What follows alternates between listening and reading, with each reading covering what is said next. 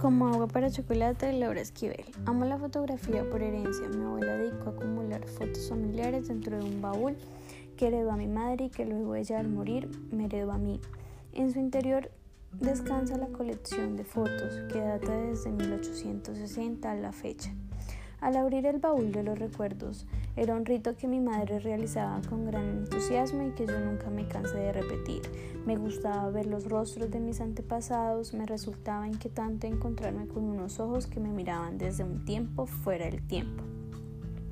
Se trataba de presencias tan reales y poderosas que en cuanto se sentían observadas, tomaban vida, interactuaban conmigo, me revelaban datos fundamentales de mi propia historia. Había unas fotos que en especial capturaban mi atención y eran aquellas donde aparecía Tita, una tía abuela a la que ni siquiera conocí, era una bella mujer a la que mi bisabuela nunca dejó casar.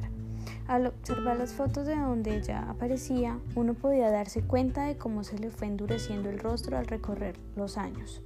Yo sentía que sus enormes ojos clavaban su mirada en los míos y me reclamaban un mejor destino. Intentando dárselos fue que escribí como agua para chocolate. Ahora que se están celebrando los 20 años de la publicación de la novela, me pregunto, ¿qué hubiera pasado si yo no hubiera visto nunca las fotos de Tita o si no las hubiera interpretado como las interpreté.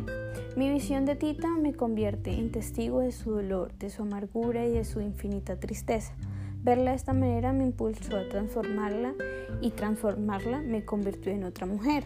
La Tita que ahora veo es diferente a la que vi, porque los ojos que la miran son otros. La mirada que siempre es un viaje de ida y de vuelta. Tita me miró y me transformó. Escribir como agua para chocolate cambió mi destino. A partir de entonces la escritura me ha servido como un instrumento de transformación y conocimiento. Cada vez soy más consciente que uno se convierte en lo que mira, en lo que recuerda, en lo que anhela, en lo que transmite. Los personajes que elijo, las palabras que selecciono, invariablemente formarán la urdible donde tejeré nuevas respuestas y nuevas realidades.